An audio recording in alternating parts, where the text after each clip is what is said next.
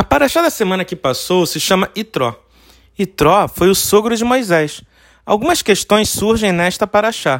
A primeira, poucas paraxiós têm o nome de uma pessoa. A última que lemos assim foi Noah. Mas Noah foi um justo em sua época. Talvez isso seja justificativa da paraxá ter o nome dele. Mas o mesmo não é falado de Itró.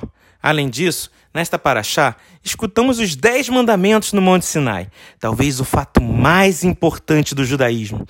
Por que então Itró teve o mérito de ter uma paraxá com seu nome e de, nessa paraxá, nos ser falado dos dez mandamentos? Bem, Itró, vendo Moisés julgando o povo, sugeriu que Moisés dissesse a lei para o povo e que arrumasse homens tementes a Deus, homens que odeiam a injustiça, e colocar estes homens como líderes de mil. O que eles não conseguissem julgar passariam para outros homens que seriam os líderes de cem. O que estes ainda não conseguissem julgar seria passado para homens que seriam os líderes de 50. O que estes homens não conseguissem julgar seria passado para homens que seriam líderes de 10. O que estes homens não conseguissem julgar seria passado para Moisés.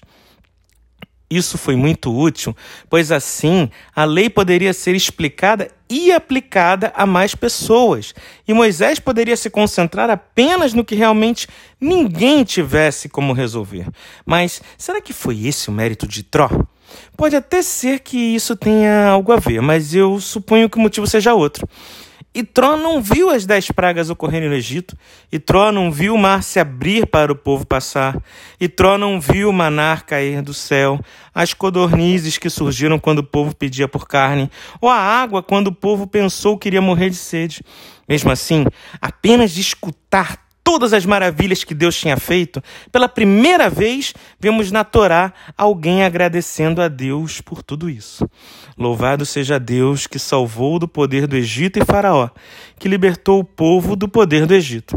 Pela primeira vez escutamos um Baru Hashem, de alguém que não tinha participado de nada, que teve sua fé aumentada apenas por ter escutado tudo o que Deus tinha feito.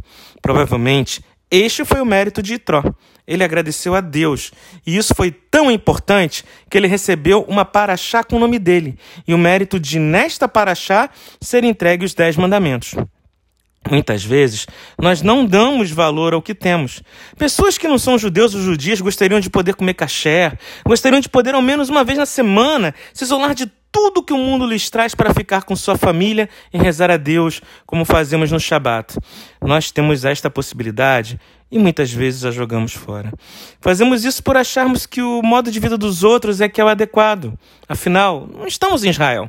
Temos que nos acostumar com os costumes onde estamos, certo? Errado. O povo judeu não deve se acostumar a nada que não seja ser ele mesmo. E onde vemos isto? Nesta mesma paraxá. Deus falou a Moisés para transmitir aos israelitas que, se eles guardarem e obedecerem a sua aliança, eles serão um tesouro especial de Deus entre as nações. O povo, sem ter ouvido ainda os dez mandamentos, disse: Tudo o que Deus falou, nós faremos. Veja que falaram isso antes de ouvir as leis. Isto diferencia o povo judeu de todos os outros. Independente de em que época vivamos ou de onde estivermos, sempre teremos as mesmas leis que Deus nos deu para vivermos. Nem um ponto, nem uma vírgula, nada será mudado, queira nós gostemos ou não. Meu amigo, minha amiga, pense nisso. Se você não consegue comer 100% kasher ou seguir 100% Shabat, não se culpe.